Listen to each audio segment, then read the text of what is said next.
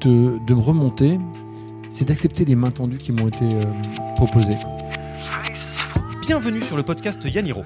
Je m'appelle Alexis Eve et toutes les deux semaines, je discute avec un entrepreneur qui pose pendant quelques minutes son costume de super-héros. Toutes les deux semaines, oui, mais pas aujourd'hui.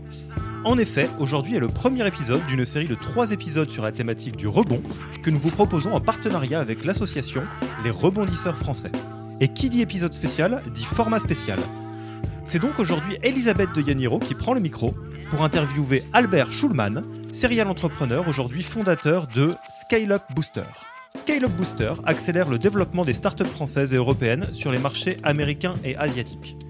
Et dans cet épisode, Albert adresse un sujet absolument tabou, l'échec et le rebond. Il relate sans retenue la descente aux enfers, puis la lente remontée qui lui a permis de renaître plus grand, plus fort et plus aligné. Le rebond est un sujet complexe, mais plus nous en parlerons, plus nous aiderons les entrepreneurs à dépasser ces périodes lourdes qui font pourtant partie intégrante de l'aventure entrepreneuriale. Merci à Albert, rendez-vous pour le prochain épisode de ce cycle rebond et je vous laisse avec Elisabeth. Bonne écoute Nous accueillons aujourd'hui Albert Schulman pour un podcast spécial rebond des entrepreneurs en partenariat avec les rebondisseurs français. Nous sommes au bar du Royal Monceau, un très bel hôtel décoré par Stark. Bonjour Albert, très bon anniversaire. Tu es mon aîné de 11 ans. 11, 11 jours, pardon. N'exagérons pas. Encore un bélier entrepreneur. Euh, décidément, c'est pas très étonnant. Je vais essayer de te présenter. Après plusieurs années d'expérience chez 3M, Kimberly Clark, Alten Technologies, Bertin Services et euh, Logiway, tu fondes Bebound, une start-up technologique avec une ambition, connecter les exclus, à, euh, exclus à Internet. Plus de 4 milliards de personnes sont concernées en Inde et en Afrique notamment. Tu veux donner les moyens aux pauvres d'accéder à Internet et de développer leur business. On dit que tu es l'homme qui a failli connecter l'Inde. Aujourd'hui, tu es le fondateur de Scale Up Booster euh, et membre du conseil numérique de l'Île-de-France, rotarien de plus. Fort de, toutes tes expériences et de ta connaissance de l'écosystème des startups technologiques, avec la volonté d'accélérer le développement international des startups françaises et européennes, notamment sur les marchés américains et asiatiques, euh, tu lances Scale Up Booster. J'espère que j'ai été fidèle à ton histoire. Je te laisserai euh, me corriger. Euh, j'ai quand même une question. Qu'est-ce qui s'est passé pour passer de B-Band à Scale Up Booster? Bonjour Elisabeth. Eh bien, euh, oui, c'est fidèle. Oui, c'est fidèle, au moins sur la partie euh, écrite. Évidemment, ça, cache un peu euh, toutes les méandres de la vie. Qu'est-ce qui s'est passé? Eh Je me suis fait éjecter par, les actionnaires de, de B-Band en juillet 2017 d'une façon qu'on va qualifier pour le moins de très inélégante de la société que j'avais fondée. Donc ça m'a emmené à quelques mois de dépression, euh, mais comme je suis une mauvaise herbe, mais les mauvaises herbes, ça repousse vite. Et, grâce à mon environnement, ma famille, etc., j'ai pu remonter assez vite. Et puis effectivement, euh, j'ai pu ensuite aller euh, avec euh, deux, amis monter Scale Up Booster pour aider les startups à, partir euh, rapidement à l'international.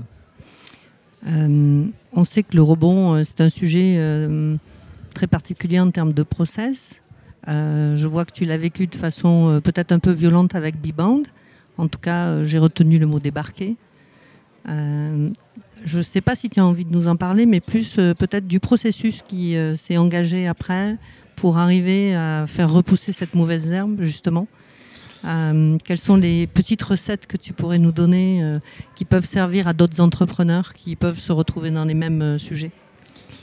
Alors, évidemment, je ne sais pas si mes recettes à moi vont s'appliquer aux autres, mais ce qui m'a aidé à rebondir rapidement, parce que 7 ans, 7 ans de sa vie avec un projet qui était le projet de ma vie et, euh, rebondir en 4 mois, tout le monde me dit que c'est super rapide, donc je finis par croire que ça a été super rapide.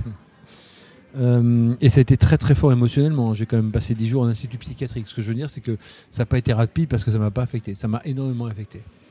Euh, mais en fait, ce qui se passe, c'est que la première chose, c'est que j'ai lâché prise tout de suite. J'ai pas essayé de combattre l'idée que, que j'allais m'en sortir, euh, récupérer des choses, etc. J'ai pas essayé de me dire c'est pas ma faute. Je me suis lâché tout de suite en me disant il faut que je comprenne mes propres erreurs. Parce que quand une chose comme celle arrive, évidemment, euh, toutes les erreurs et, les, mauvaises actions des uns et des autres, on peut les, on peut les lister facilement euh, dans ce chemin-là. On a souvent tendance à pas reconnaître ses propres erreurs. Or, mm. ce qui fait avancer, c'est d'aller toucher du doigt la noirceur, la noirceur qu'on a soi-même à l'intérieur, ce qui nous a finalement pas permis de réussir ce qu'on aurait peut-être pu réussir. Et, et c'est exactement ça qui, qui m'a permis de remonter vite. C'est que je me suis dit, je veux savoir quelles sont les erreurs que j'ai faites. Je veux comprendre ces erreurs. Mm. Et, le fait d'être accompagné en l'occurrence par psychiatre et psychologue m'a beaucoup aidé à me poser les, les, bonnes questions. J'ai comme une psychologue remarquable qui m'a posé 50 fois la même question, que je, poserai, que je ne citerai pas parce que c'est très personnel, d'accord mais qui m'a obligé à chaque fois d'aller plus loin dans la réponse. Mm. Et, moi qui n'avais pas forcément une très bonne opinion de, de, ce monde d'accompagnateurs euh, psychologiques, je dois reconnaître quand on tombe sur des personnes qui sont euh, bien dans leur métier, euh, elles arrivent à vous, à vous faire faire des choses que je ne pensais pas être capable de faire tout seul. Mm. Donc ça a été ça. Premier conseil, c'est ça, c'est aller chercher ses propres erreurs, reconnaître qu'on a fait des erreurs et aller les chercher. erreur dans, moi j'ai fait des erreurs dans la façon de, de, de, de faire confiance à des personnes à qui j'aurais pas dû faire confiance. Je fais des erreurs dans le fait que quand on est, ça c'est un point important, quand on est entrepreneur et qu'on va vite, euh, il y a plein de petits, signaux faibles qui apparaissent et qui collent pas complètement au, paysage. Des petites choses bizarres. On dit, oh, ça ne devrait pas être comme ça dans mon système de valeurs. J'ai un système de valeurs très très établi avec beaucoup de notions d'exemplarité. ça colle pas. Mais c'est pas grave. On se dit, ça peut pas être parfait, et puis on n'a pas le temps, et puis ceci, et puis cela. Je crois que la plus grosse erreur que j'ai faite, c'est celle-là. Parce que tous ces signaux faibles, en fait, ce sont des signaux forts qu'on n'entend pas. Hmm. Ce sont des signaux de attention, quelque chose est en train de se préparer, tu ne vois pas arriver. Hmm. Euh, plus ces erreurs de, oui, de casting, entre autres. Et ça fait partie des choses que j'ai, que j'ai faites comme erreur. Les autres choses qui m'ont permis évidemment de, de, me remonter, c'est d'accepter les mains tendues qui m'ont été euh, proposées. J'ai eu la chance d'avoir pas mal de personnes professionnellement, je ne parle même pas de la famille, parce qu'évidemment la famille est là. Euh, une fois passé le moment, c'est toujours un moment où les gens, je, je te l'avais dit. Hmm. Alors ceux-là, il faut les mettre de côté. je te l'avais dit, il faut les mettre de côté. Ce sont des personnes qui servent à rien, qui n'apportent mm. rien de positif, jamais. Donc ceux-là, il faut comprendre qu'ils sont nocifs, simplement mm. nocifs, parce qu'ils sont toujours là pour euh, donner une leçon quand il n'y a pas besoin. On n'apprend pas à nager quelqu'un en, train de se noyer, ça ne sert à rien, c'est trop tard. Euh, euh, donc il y a ça, mais il y, a un certain nombre de personnes qui m'ont tendu la main, et j'ai pris les mains qui m'ont été tendues. Je ne les ai pas rejetées, je ne me suis pas renfermé dans mon cocon, en tout cas pas très longtemps. Et, et ça m'a aidé à me remettre le pied à l'étrier même si j'étais pas en état, même si j'étais pas le même, parce qu'on est, quand on est affecté comme ça, c'est comme après un burn-out, on est, on est, on est plus que l'ombre de soi-même. Ils m'ont accepté comme tel, ils m'ont mm. tendu la main comme tel, et je me suis rendu compte qu'un certain nombre d'entre eux étaient passés par des schémas euh, similaires. Et donc ils avaient, comme moi je l'ai maintenant aujourd'hui, une grande tolérance et donc une, grande, une grande ouverture euh, euh, vers les personnes qui justement subissent des, accidents de la vie. Mm. c'est intéressant ce que tu dis. Je retiens notamment Bon, le fait d'être entouré, le fait d'aller euh, très profondément euh, en soi, euh, pour aller se ressourcer à l'intérieur pour comprendre ce qui a pu se passer. J'entends aussi dans tout ce que tu as dit de savoir faire la part des choses au moment où ça se passe sur ce qui peut être toxique et notamment les relations autour de soi qui amènent rien. Donc forcément, ce genre de choses fait euh, beaucoup baisser euh, l'énergie, on est totalement à plat. Euh, la moindre indication de reprendre de l'énergie ou de reperdre de l'énergie est, fondamentale en termes d'écoute de soi-même. J'entends aussi que avant que ça arrive, il y a peut-être des choses que tu aurais dû pouvoir écouter ou prendre en compte. C'est-à-dire que finalement, quand on regarde euh, du début jusqu'à la fin. Euh, ce qui est intéressant, euh, c'est de savoir absolument prendre en compte son ressenti plus que son mental et arrêter de se dire que bah non, c'est pas grave. C'est écouter ce qui se passe dans son cœur, dans son corps. pendant, au moment et après, pour savoir l'utiliser plus correctement. Est-ce que ça retranscrit bien ce que tu as voulu nous dire? Absolument. En fait, une chose qu'on fait souvent très mal quand on est entrepreneur, c'est que, en général, un entrepreneur, c'est quelqu'un qui sait être assez autonome. Et donc, il se met de la pression tout seul comme un grand. Et mm. moi, je me suis mis trop de pression. Et donc, il fallait que j'en fasse trop. Il fallait que je, compense en plus ce qui faisait pas forcément assez bien. Euh, avec un jugement assez abrupt, assez en tout cas en soi, parce que j'essayais de faire attention aux relations avec les uns et les autres, évidemment, de, avoir conscience. C'est l'intérêt de ne pas avoir euh, 25 ans en tant qu'entrepreneur. C'est que j'ai pris euh, conscience au fur et à mesure des années de, de la différence qu'il y a entre la perception qu'on a des choses et la façon dont on communique à l'extérieur. Parce que sinon, on, on a vite fait de blesser les gens sans s'en rendre compte. Donc, il Mm. faut faire assez attention à mettre un coussin entre les deux. Mais, euh, mais il n'empêche que dans cette perception, on l'a quand même. Même si on a le coussin pour pas heurter les autres, on a quand même la perception d'une différence de vitesse. Et donc, euh, et donc au bout du compte, euh, on se met énormément de pression pour ce qui devrait être fait, pour euh, la responsabilité qu'on a vis-à-vis de ses actionnaires. Euh, moi, ça m'a toujours. euh, J'ai toujours été très respectueux de, de l'argent qui m'était confié. On a quand même levé beaucoup d'argent chez, chez et, respectueux, ça veut dire essayer d'en faire le meilleur usage possible, un peu en bon père de famille. Et, et donc, c'est tout ça qu'on a du mal à comprendre quand on, quand on chute. C'est qu'on estime avoir bien fait les choses. On oublie que les agendas des uns ne sont pas forcément les agendas des autres. C'est-à-dire qu'on n'a pas forcément que des raisons d'avoir été dégagé parce qu'on on a fait des erreurs. Il y a peut-être d'autres raisons aussi. Mais qu'il y a quand même des raisons qui viennent de soi. Mm. Et que ces raisons qui viennent de soi, parce que si la boîte avait fait à l'époque 50 millions d'euros de chiffre d'affaires, je suis pas sûr qu'on m'aurait dégagé non plus. Alors est-ce que c'était possible ou pas possible, c'est une autre question. Mais, mais voilà, je voulais juste être dans, dans l'extrême du.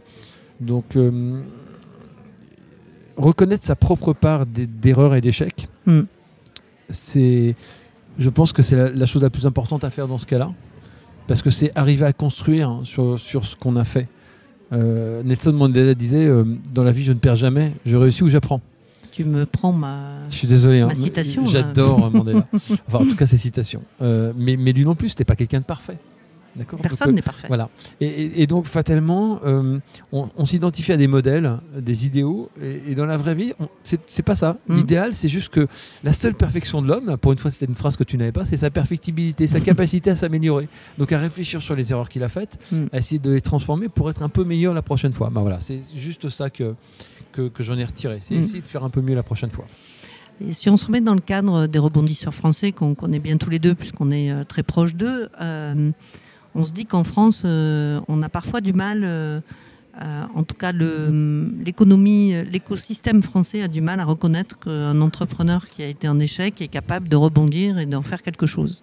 Certains euh, qu'on a rencontrés nous disent aussi que ben, en France, on a du mal à faire ce travail d'introspection et de se remettre en cause pour pouvoir rebondir plus, plus fortement après. Qu'est-ce que tu en penses de cette... Je pense qu'en France, on est très très bon conceptuellement. On a plein de personnes très intelligentes qui comprennent très très bien ce qu'il faudrait faire. En particulier ceux qui ne sont- jamais passés par là. Mm. C'est-à-dire que tu parlais des VC, mais il y en a plein d'autres, l'administration, etc. Il y a plein de gens qui comprennent parfaitement ce qu'il faut faire et qui ont plein de leçons à expliquer aux uns et aux autres, pas forcément à donner, parce qu'ils ne sont pas forcément euh, dans, une, dans une posture euh, négative. D'accord?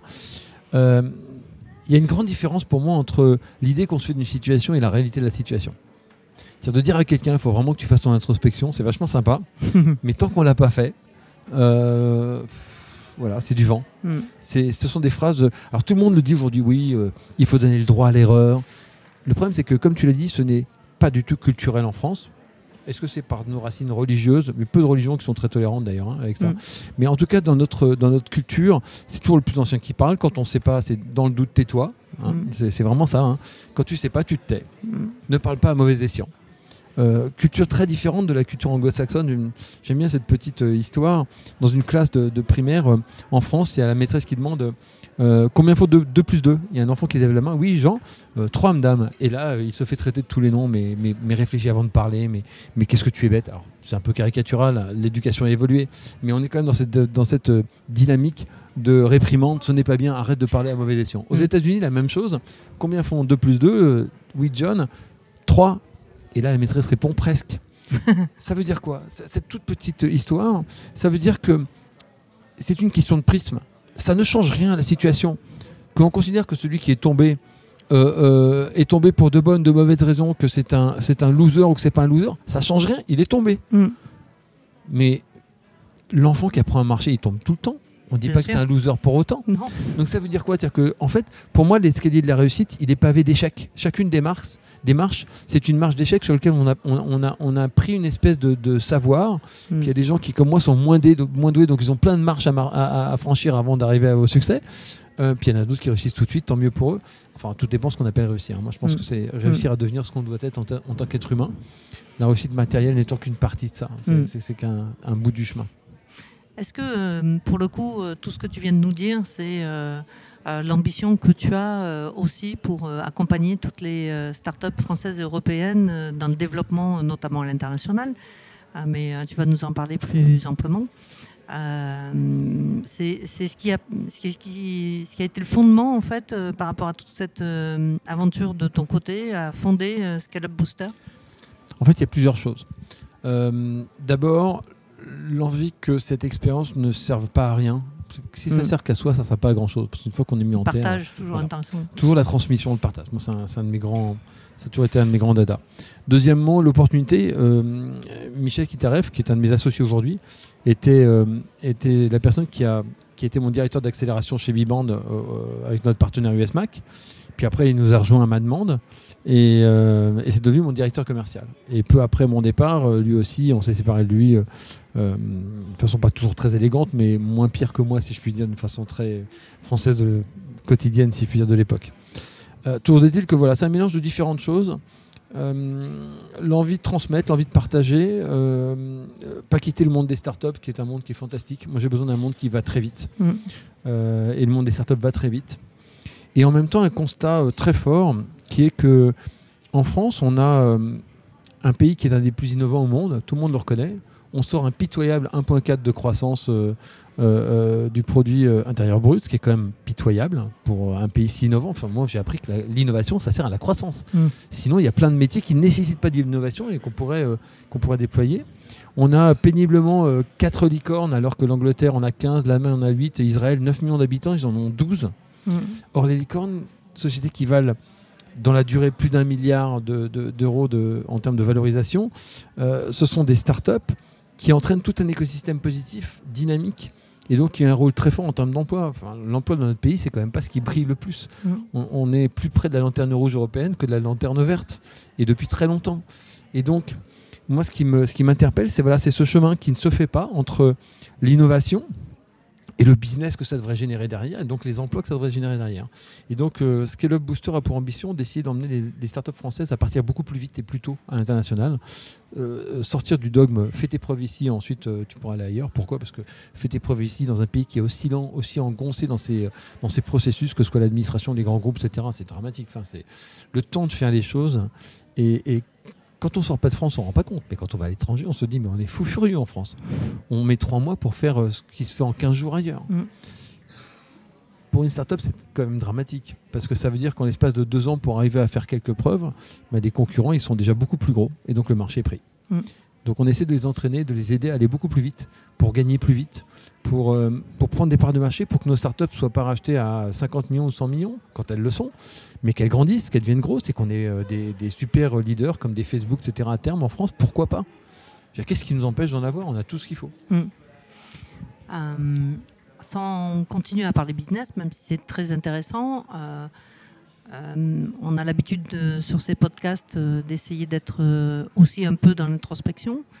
Euh, je te sens très enthousiaste sur son nouveau projet. Euh, on sent que ça t'a totalement reboosté. On, a entendu euh, dans la façon dont tu l'as exprimé beaucoup d'humilité. Euh, euh, Qu'est-ce que tu retiens le plus euh, de toutes ces expériences qui va te servir aujourd'hui euh, euh, dans la réussite de cette nouvelle aventure?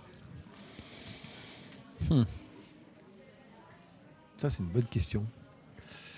Euh, je retiens que il faut, fa- il faut se faire confiance.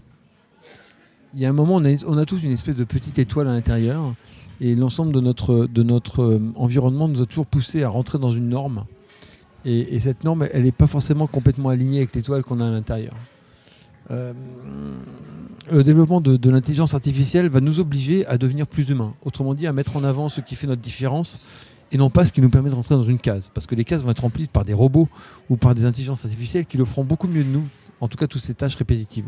Ça veut dire quoi? Ça veut dire que ce qui fait qu'on apporte de la valeur, c'est à la fois cette capacité individuelle qu'on a, ces talents particuliers qu'on peut avoir, ces affinités, parce que le talent va avec l'affinité, on fait bien que ce qu'on a envie de faire, ce qu'on aime faire. au niveau professionnel, il faut quand même trouver des choses qui soient compatibles. Si on a envie de faire que des choses qui sont bien pour des hobbies, je suis désolé, mais ça va être compliqué pour gagner de l'argent. Mais, il y a un moment, il faut trouver quelque chose qui soit au croisement de ces, éléments-là. Et surtout, ben, transformer le transformer l'envie, la capacité en concret et faire confiance à qui on est, pas essayer d'appliquer des schémas. Moi, j'ai voulu appliquer des schémas de management qui n'étaient pas les miens, parce qu'on me disait c'est comme ça qu'il faut faire, parce qu'il y avait plein de nouvelles modes. Et je me suis planté, mais alors, planté. C'était violent.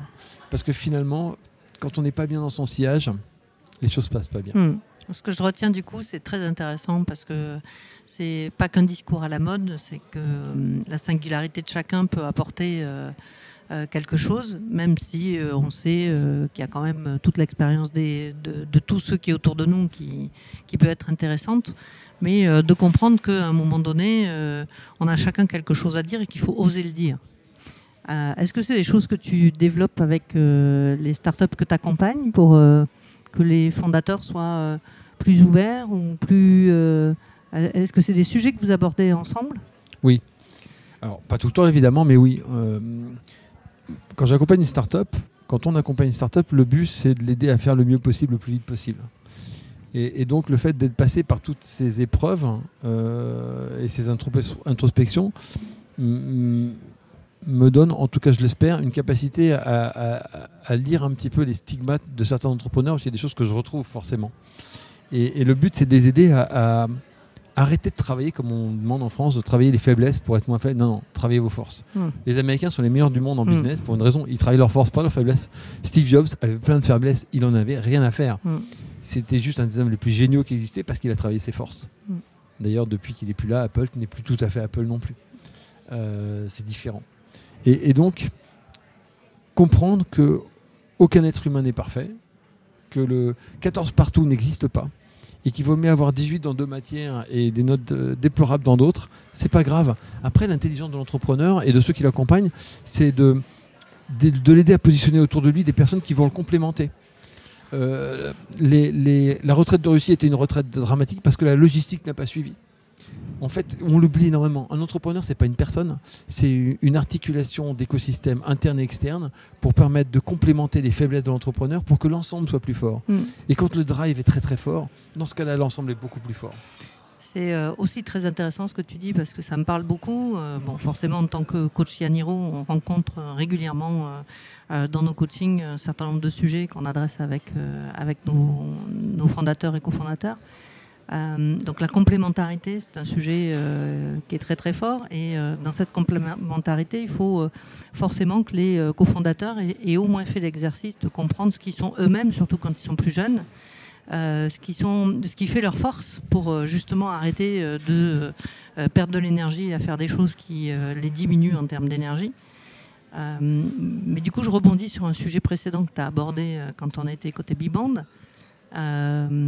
Et dans cette complémentarité, euh, quel rôle euh, ou quelle place on donne à la confiance? Ah, bah, La place maximum. Alors quand on est dans le bon système de management, c'est-à-dire qu'il vous convient bien, ça, se passe bien. Quand on est en train d'essayer de coller des systèmes de management qui ne sont pas les vôtres, c'est plus compliqué. Euh, la confiance, ça veut dire aussi accepter que les autres fassent différemment de vous, d'être clair sur les objectifs. J'ai essayé de faire tout ça, mais même ça, je n'ai pas forcément bien fait, sinon je n'aurais pas été là où j'ai été. Euh, je pense qu'il y, a une grande erreur que font énormément de start et que j'ai faite. C'est euh, de confondre vitesse et précipitation, et en particulier en termes de recrutement. De faire du recrutement par de l'effet d'aubaine, de personnes, oh, il est super bien, il va nous apporter les machins, sans se poser vraiment la question de savoir quel type de personne il faut à ce poste-là. Mm. Et comme on veut aller très très vite, et la plupart des startups que je connais qui ont un peu grossi au-dessus de 10 personnes sont dans le cas, eh bien qu'est-ce qu'on fait? On prend les personnes qui ont l'air d'être super bien recommandées, etc on va pas beaucoup plus loin sans se rendre compte que leurs modes de fonctionnement ne sont pas forcément compatibles ou qu'ils n'ont pas forcément la bonne lecture des choses. En tout cas, que ce ne sont pas les bonnes personnes. On ne peut pas faire un numéro 1 mondial avec des euh, seconds couteaux. n'est pas possible. Il y a un moment, la question qu'il faut se poser, c'est quel type de personne je recherche par rapport à ce que je suis en train de construire? Et ça, il n'y a que le fondateur ou les fondateurs qui peuvent le faire. Et pour rebondir sur ce que je disais sur les fondateurs, moi, ce que je demande beaucoup aux fondateurs, que ce sont plusieurs qui ont monté leur boîte, avant de travailler avec eux, c'est s'ils ont déjà passé euh, un temps de 2-3 jours euh, juste ensemble pour s'amuser, discuter et se dire simplement ce qu'ils attendent de l'aventure. On se rend compte qu'ils n'ont pas forcément tous le même objectif. Il y en a un, il veut gagner quelques millions euh, si ça part bien, parce que comme ça, il pourra s'amuser à faire de la voile. Un autre, il dit qu'il veut devenir numéro un mondial. C'est important de savoir dans quelle direction les uns et les autres veulent aller pour éviter les grandes surprises au mauvais moment. Parce que tant qu'on est en, en, développement, ça se passe bien, mais quand on passe en accélération et qu'on commence à plus avoir le temps, là ne ressort que le pire de chaque être humain. Parce qu'en général, c'est le manque de temps qui nous fait sortir le pire. Et c'est souvent là que les choses explosent. Mm. On voit d'ailleurs euh, dans les accélérations, avec les levées de fonds, euh, avec l'évolution de la vie aussi, euh, les années font que les jeunes entrepreneurs peuvent aussi à un moment donné changer de type de vie. Ils sont, pas, ils sont moins seuls que ce qu'ils étaient au démarrage, moins libres parfois. et euh, d'être bien calé euh, entre, entre, fondateurs pour être sûr qu'on est toujours aligné euh, sur ce que l'on veut faire, où on veut aller, sur quelle mission, quelle ambition individuelle et collective. C'est un sujet qui est très souvent un, des sujets que l'on coach dans le sujet en tant qu'entre associés. et pour autant, au départ, c'était toujours trois copains qui s'entendaient très bien. Enfin, je dis de copains parce que malheureusement, il n'y a pas beaucoup de copines. Euh, dans, le, dans cet euh, espace-là. Malheureusement, c'est vraiment une femme qui le dit. J'aimerais qu'il y en ait un peu plus. Euh, quand, il y a beaucoup de duos féminins. Il y a des duos féminins, mais... Peu de trios, mais il y a beaucoup de duos. Et, de temps en temps, quand même, il y a quelques femmes qui se lancent... dans la technologie, il y en a quand même un petit peu moins. c'est souvent des duos qui sont sur d'autres sujets. Euh, mais bon, c'est un autre sujet. C'est un autre sujet euh, de comment on fait pour féminiser euh, aussi ce, monde-là. c'est un monde aussi qui est un peu difficile. On, voit aussi dans ceux des personnes qu'on coach quand il y a aussi une charge familiale avec plusieurs enfants, même si le couple est très stable pour pouvoir se partager un certain nombre de choses. Être entrepreneur, c'est quand même quelque chose qui prend beaucoup de temps. Et quand on veut être aussi une bonne maman, c'est pas toujours simple à gérer très facilement. Euh, mais bon. Euh, un entrepreneur, c'est comme un, c'est quelqu'un de passionné. Alors, les gens de passionnés sont des gens qui sont fantastiques en termes d'intérêt, mais qui sont absolument invivables parce qu'ils sont, ils sont habités par leur passion. Et, mm. l'entrepreneur, c'est pareil. Mm. Donc c'est compliqué. C'est compliqué. Euh, c'est vrai que, en tout cas sur l'accélération, tu parlais tout à l'heure de la vitesse de euh, de s'implanter euh, à l'international pour être sûr que son marché soit pas pris. La vitesse euh, complique plus les choses que peut-être à notre époque. On a le droit de se dire. On n'est pas, on a vécu d'autres choses avec d'autres vitesses aussi. On a tous les deux le même âge. Je trouve qu'aujourd'hui, cette vitesse est assez rude dans la vie de l'entrepreneur par rapport à son investissement et au déploiement. Euh, parfois, le succès arrive plus vite que ce qu'il arrivait à notre époque à nous. Euh, c'est vrai qu'il y a des choses qui se passent parfois en 3 ans, 5 ans, ça va presque vite dans une vie. Euh, nous, on avait une vie qui était plutôt basée sur 40 ans de bons et loyaux services. sur la vitesse, par rapport à toutes les personnes que tu rencontres, qu'est-ce que tu pourrais donner comme meilleur conseil pour que euh, justement cet alignement euh, à plusieurs euh, pour prendre la, trajectoire de la vitesse soit le plus facile pour eux? Hmm. Bon, pas merci pour la question.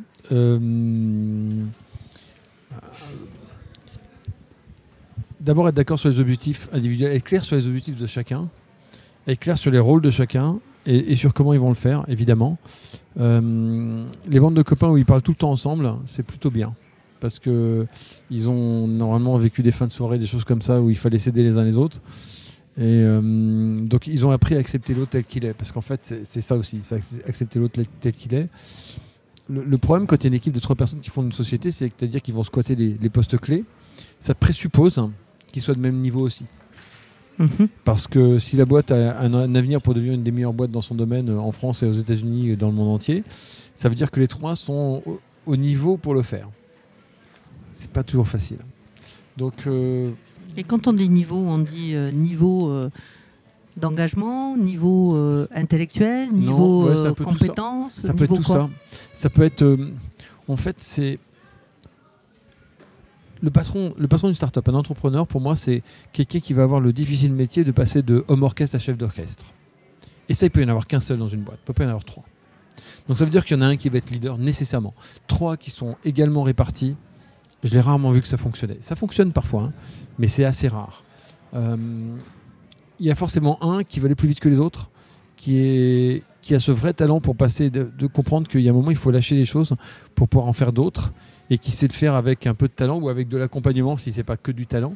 Donc c'est le niveau, c'est la capacité individuelle et, le réalisme par rapport à la capacité que chaque individu de remplir un rôle ou pas. Euh, typiquement, euh, le fondateur CTO est un pilier indispensable d'une startup de techno. Mais après, la question est-ce qu'il veut être patron technique des développements? Est-ce qu'il veut être CTO Est-ce qu'il veut être devant la scène? Pas devant la scène? Ce sont des sujets extrêmement importants parce que ça va dépendre de son tempérament, de ce qu'il a envie de faire. Est-ce qu'il a envie plutôt, lui, de continuer à faire du développement euh, de la techno et puis de rester un petit peu plus dans l'ombre ou est-ce qu'il a envie d'être devant? Ce sont des vrais sujets. Et, on se fait parfois des illusions euh, par l'enthousiasme. En fait, quand on crée une émulation au sein d'un groupe de, de, de 2, 3, 4 fondateurs, euh, plutôt 3, 4, euh, les, personnes, les individus ont tendance à se rentrer un peu dans des personnages parce que la personne qui est dans le groupe est une, est une persona, c'est pas eux-mêmes, c'est une partie d'eux ou une construction d'eux. C'est un peu bon, mais, mais, euh, mais c'est fondamental de comprendre ça parce que ça veut dire que derrière il y a un individu qui fonctionne différemment et qu'à un moment cet individu va ressurgir. Et c'est ça qu'il faut creuser ensemble. Mm. C'est euh, toutes les rigolades qu'on a ensemble, d'accord, c'est une partie de ta personnalité, mais ce n'est qu'une partie. L'autre Mm. partie, c'est quoi? Tu aspires à quoi? Mm. Et quand on est clair là-dessus, on est clair sur la répartition des rôles et ça se passe mille fois mieux. Tu sais que tu fais très plaisir à Yaniro en disant ça.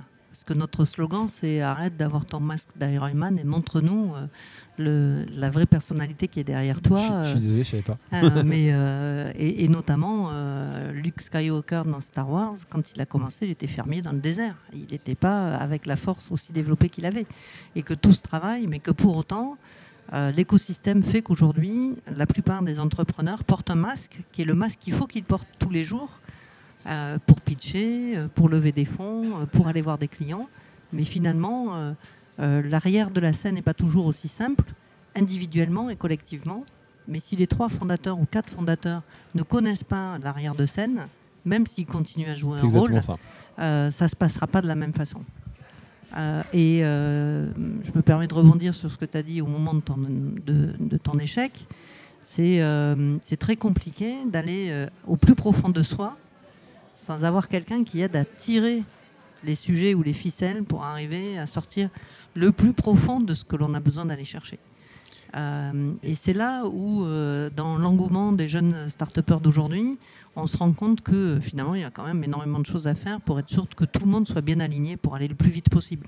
En dehors du fait qu'on a une économie qui est un peu ralentie. que, Oui, euh, mais il y a aussi, je pense que le- les Français en général ont un pessimisme naturel que les anglo-saxons n'ont pas. Donc forcément, euh, prôner l'optimisme, c'est euh, un sujet euh, super important. Est-ce que ça, tu le rencontres aussi dans la façon dont s'expriment les entrepreneurs autour de toi ou les start-upers autour de toi sur comment on fait pour regarder le verre à moitié plein et pas le verre à moitié vide? Je trouve que les entrepreneurs sont assez positifs en fait. C'est vraiment, vraiment la partie de la population française qui est le plus dans, dans la construction, dans l'espoir. En fait, ce qui rend les gens malheureux, c'est la perte d'espoir. Et quand on est entrepreneur, on est plein d'espoir. Donc on est Mm. forcément très positif. Pour, euh, pour revenir sur, sur juste le point d'avant, sur la partie rebond, en fait, ce qui est très difficile quand on, quand on, quand on tombe et qu'on doit rebondir, c'est de passer de l'image de celui à qui tout réussissait, qu'on est le meilleur du monde, à euh, en fait c'est un loser. Parce qu'en fait c'est comme ça qu'on nous cat- catégorise. Euh, La France est d'une binarité dramatique. On est, ah là, c'est un, entre- un entrepreneur à succès et après, pff, en fait c'est un loser. Et en tout cas l'image qu'on a de soi-même, qui est celle d'un loser, euh, c'est pour ça que c'est important d'aller au fond de soi. Parce que ça permet d'aller faire le tri aussi dans l'autre sens. C'est-à-dire, Mm. ça ce sont mes erreurs, mais ça j'ai pas fait d'erreur. Mm. C'est- vertueux aussi, il y, a- il y a un côté euh, double face. Et euh, c'est aussi pour ça que, que, que je pense qu'il est indispensable d'aller au fond de soi. C'est pour reconnaître le, le- le noir et le blanc, pour reconnaître les deux parties de sa propre binarité, parce que c'est ça qui permet de, de comprendre que on n'est pas bien ou pas bien. On n'est pas euh, un, euh, un loser ou, ou un winner. On est un individu qui a des, des accidents, qui a des hauts et des bas. Et, euh, et plus on construit par rapport à ces bas, plus les hauts seront forts. Euh, et les entrepreneurs, ils sont à fond dans la ce que réussite. tu dis, plus les hauts seront forts. Ça veut dire aussi que dans le rebond, c'est une force.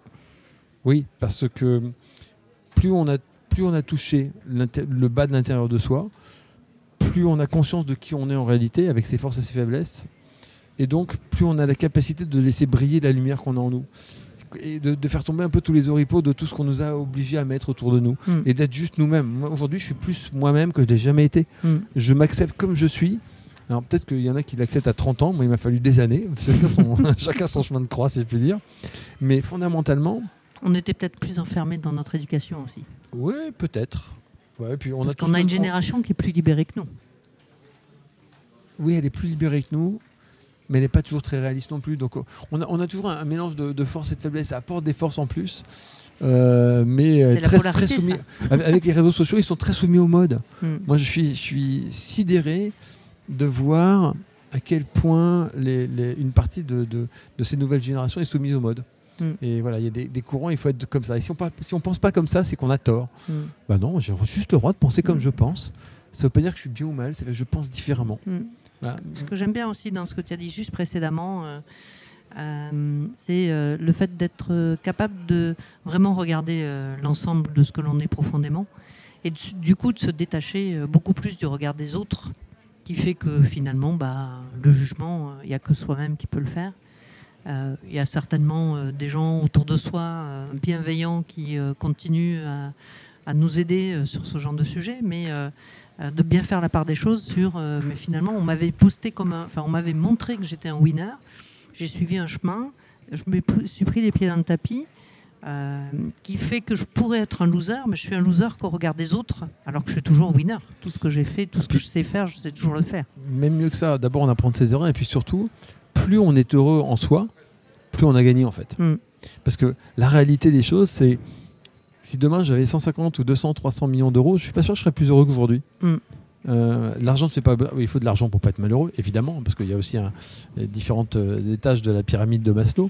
Mais, euh, mais fondamentalement, arriver à reconnaître qui on est, et, et- et c'est à ça aussi que servent ces épreuves. Mm. Et, et le rebond sera d'autant plus fort qu'on s'accepte. Et qu'on accepte que quand les gens vous disent Ouais, mais quand même, euh, t'es quand même insupportable pour ça. Oui. Mais non seulement, je, mais je revendique, je suis comme ça et je ne changerai pas. Voilà. Et donc vous m'avez aimé jusque-là comme ça, bah, vous allez continuer à m'aimer comme ça, ou alors vous m'aimerez plus, mais moi je ne vais pas changer. Je ne suis plus dans une dynamique. ah, évidemment, on fait quand même attention à certains des gros défauts, parce qu'il y en a qui sont insupportables pour les autres. On a tous des petits, hein, des, des trucs qui sont plus ou moins supportables par les autres. Donc il faut quand même faire un peu attention à ne pas heurter les autres. Mais sinon, fondamentalement, euh, attirer vers soi les, gens qui sont attirés par ce qu'on est et pas par ce qu'on représente ou ce qu'on a essayé de représenter. Et c'est à ça que ça sert aussi le fait de rebondir. C'est d'être plus conscient de qui on est. Euh, moi, en rebondissant, j'ai un peu changé un certain nombre de personnes que je voyais, mais ça s'est fait naturellement. Mhm. Parce que finalement, j'ai attiré des personnes. naturel. Voilà. J'ai attiré des personnes qui avaient rebondi, des personnes qui avaient eu des accidents, des personnes qui avaient, Mhm. euh, qui avaient euh, été obligées de trouver la force en eux. On a la sensation que tu as fait euh, vraiment euh, le tour de toi euh, sur énormément de sujets, que tu te connais beaucoup mieux aujourd'hui, euh, que tu laisses, euh, de toute façon euh, la connaissance est sans fin. ça, je pense que la vie nous l'apprend tous les jours.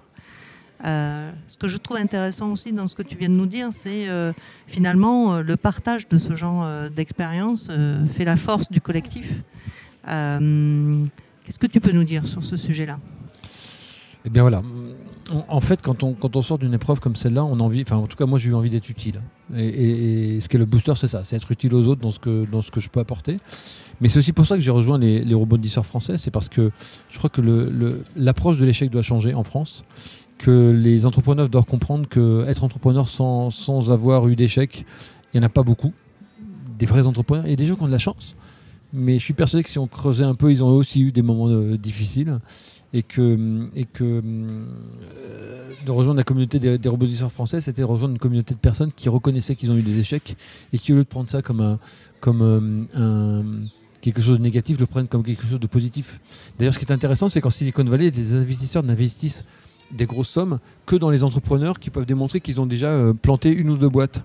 Parce qu'ils savent pertinemment que l'entrepreneur va rater une fois, deux fois ou trois fois.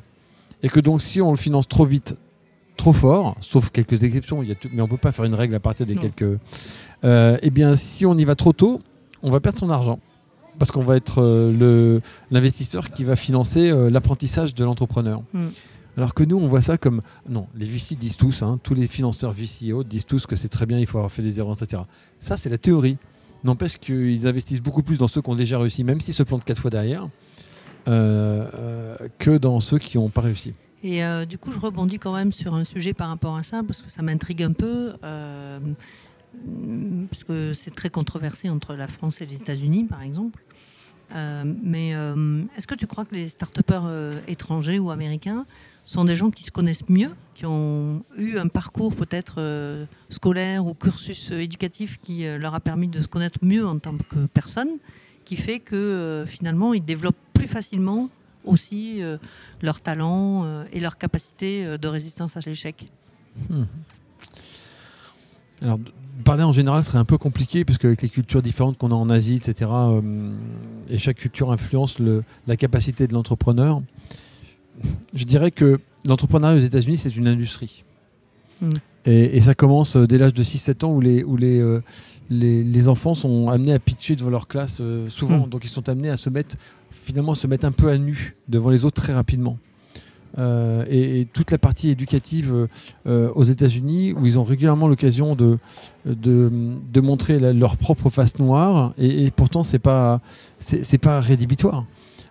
Alors que nous, on reste dans un monde très policé où on essaie toujours de se présenter bien, d'être toujours bien, de, de se comporter comme il faut. Donc finalement, on garde très- ça vraiment bien à l'intérieur. Mm. Euh, le garder à l'intérieur, ça permet pas de le confronter. En plus, je pense que dans ce domaine-là, les hommes ont un, un grand handicap par rapport aux femmes.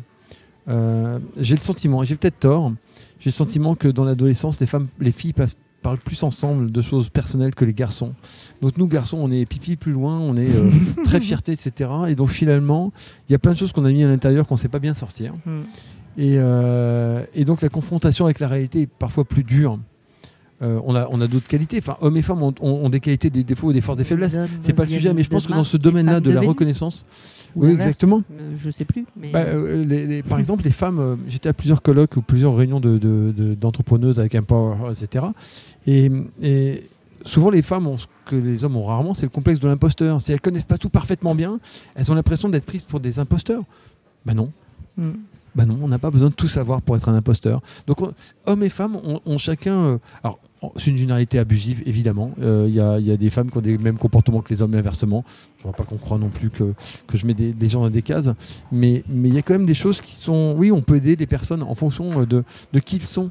Et, et qui ils sont, ça veut dire quoi? Ça veut dire évidemment la différence de sexe, la différence d'orientation, la différence de, de, de vision de la vie. Tout ça, ce sont des éléments qui nous composent, de religion, etc. Mm. Et, et il faut arrêter de voir ça comme euh, étant des choses euh, qui sont. euh, on me met dans une case où, où on me pointe du doigt, mais simplement comprendre que ça fait partie des multiples facettes. C'est ça notre richesse. Mm. La richesse, c'est d'être à la fois une, euh, un, un genre, une orientation sexuelle, euh, une religion, euh, une éducation, un endroit où- d'où on vient, des lectures qui nous intéressent. C'est ça qui fait ce qu'on est. Et, et- et arrêtez de croire que on va vous pointer du doigt parce que vous êtes ça ou ça d'une petite partie de ce qu'on est. Mm. Moi, je suis tout ça. Voilà, je suis tout ça et je le revendique Mm. avec ma différence. Et pour le revendiquer, il faut bien se connaître. Il faut au moins l'accepter déjà. Bien se connaître, je- en tout cas oui, mais de se déjà connaître. accepter de Oui, savoir euh, répondre à la question euh, qui je suis et non pas euh, Oui, qu'est-ce que j'ai. absolument. Mm. C'est intéressant. Euh, je- tu m'as lancé une perche énorme. C'est important euh, pour les enfants de montrer l'aspect de leur personnalité, y compris le côté un peu plus noir. Euh, si toi tu devais dire euh, qu'est-ce qui me reste encore euh, dans mon ombre, tu dirais quoi? Qu'est-ce qui me reste encore dans mon ombre? Euh, En toute humilité, pas grand-chose dont je sois conscient. Mm. C'est-à-dire que, que C'est une bonne réponse. Euh, il y a sûrement des choses qui me poussent encore parce qu'en fait on est tous poussés par des choses dont on est conscient, des choses dont on n'est pas conscient. Et euh, il y a sûrement des choses qui continuent à me pousser malgré moi. Par exemple, je suis un compulsif sur le chocolat. Voilà, c'est et j'essaye de, me contrôler. C'est un des rares domaines dans lequel j'arrive pas à me contrôler. Tu me mets du chocolat, je le prends. Voilà. Et, et j'aime le, le chocolat, mais tous les chocolats, c'est Mhm. vraiment c'est dramatique. Donc je sais que j'ai pas de contrôle là-dessus. Euh, j'ai arrêté de fumer il y a longtemps et je ne reprendrai jamais. J'ai pas envie de reprendre. Donc je sais que je suis capable de me contrôler, de, de prendre le contrôle sur moi-même, mais le chocolat impossible. Donc je sais que j'ai encore des noirceurs au fond de moi que je n'identifie pas. Le chocolat que la cigarette. Enfin, je ne sais pas. Socialement, c'est plus facile. Ouais. C'est bien. Euh, on arrive à la fin de notre podcast. Euh, J'ai une dernière petite question, un peu piège, euh, qu'on aime bien poser. Quelle est la question qu'on ne te pose jamais, que tu rêverais de poser, de qu'on te pose, ou quel est le sujet que tu aimerais traiter sur lequel on te sollicite jamais? En fait, si j'y réfléchis un petit peu, comme je suis quelqu'un de très plutôt de tempérament leader, j'avance assez vite, je donne une impression de, de grande détermination. euh, personne ne me pose la question de savoir est-ce que tu en as envie? Est-ce que c'est quelque chose dont tu as envie? Est-ce que c'est quelque chose que tu veux? En fait, les gens partent du principe que je suis très volontaire, je sais dire oui, je sais dire non, je sais euh, arrêter quelqu'un quand ça me convient pas, euh, sans, sans le brusquer. Donc on part du principe que je maîtrise tout. Mais c'est pas vrai. Il y a des fois, j'aimerais qu'on s'arrête comme dise, mais est-ce que ça te fait plaisir? Est-ce que tu es content? Est-ce que tu en as envie? Mm. Et finalement, ça arrive pas très souvent. Alors, Mm. je parle pas de ma famille, évidemment, c'est particulier. hein. Ça, c'est un domaine privé. Mais, mais finalement, L'intimité, c'est toujours euh, très Oui, oui. différent. et, et- mais, mais on se rend compte que on est tellement dans des schémas. Attends, celui-là, il est fort, donc il doit être super fort. Moi, ma force, elle est constituée de faiblesses que j'ai assumées et que j'ai construites derrière. Donc, euh, si tant est que je sois fort, encore une fois, hein, c'est une, une impression personnelle. Mais, euh, mais elle n'est elle est pas uniforme. Et alors, J'ai quelle des est ta doutes. prochaine envie? Bah, la prochaine envie, celle que je suis en train de construire en ce moment, c'est l'envie d'être utile. Hmm. Voilà, l'envie de, de- de servir aux autres euh, et, euh, et de gagner ma vie par conséquence et non pas l'envie de devenir riche. Moi, c'est un truc qui m'a jamais animé, l'envie de devenir riche. Hmm. C'est-à-dire que la richesse, la puissance, le pouvoir, ce sont des choses qui m'ont jamais fait, rêver. Hmm. Voilà. Parce que je pense que c'est éphémère. C'est, on est en train, quand on cherche ça, pour moi, ça veut dire qu'on est poussé par des démons qui, qui vous dominent. Euh, ce qui veut pas dire que j'ai envie d'être un ermite dans ma grotte non plus. Enfin, je suis pas dans les extrêmes. On le sait aujourd'hui, le sens, l'impact, ce sont des sujets, pas des mots- c'est pas que des mots. euh, Non, voilà. euh, même si on a été dans une société de consommation, consommation qui s'est beaucoup développée avec le capitalisme. Avec on ses sait, bons côtés euh, aussi. Hein. euh, on- avec ses bons côtés, bien sûr, mais on sait aujourd'hui euh, qu'il y a quelques sujets obsessionnels euh, Mm. qui, quoi qu'il arrive, euh, si on va côté psychologie, ont toujours été des sujets Exact- qui ne absolument. changeront jamais et qui ne peuvent pas être satisfaits quoi qu'il arrive. Donc, forcément, Voilà, moi, j'ai- envie de continuer à être heureux. Me lever le matin avec plaisir. ouais, c'est bien. Écoute, Voilà. Albert, je te remercie Et donc, beaucoup. si je, peux, euh, et si je peux aider les gens à rebondir, je ferai avec grand ah, plaisir. ben, écoute, évidemment. euh, on est à ce service-là aussi, euh, pas de la même façon et pas avec le même angle. Euh, c'est un sujet qui, euh, qui est très important pour nous aussi. Euh, on, fait partie des gens qui ont rebondi. Euh, donc euh, on est très sensible à ce sujet. Tu sais pourquoi? C'est important d'être avec une communauté de personnes qui est, qui est sensible à ce sujet-là.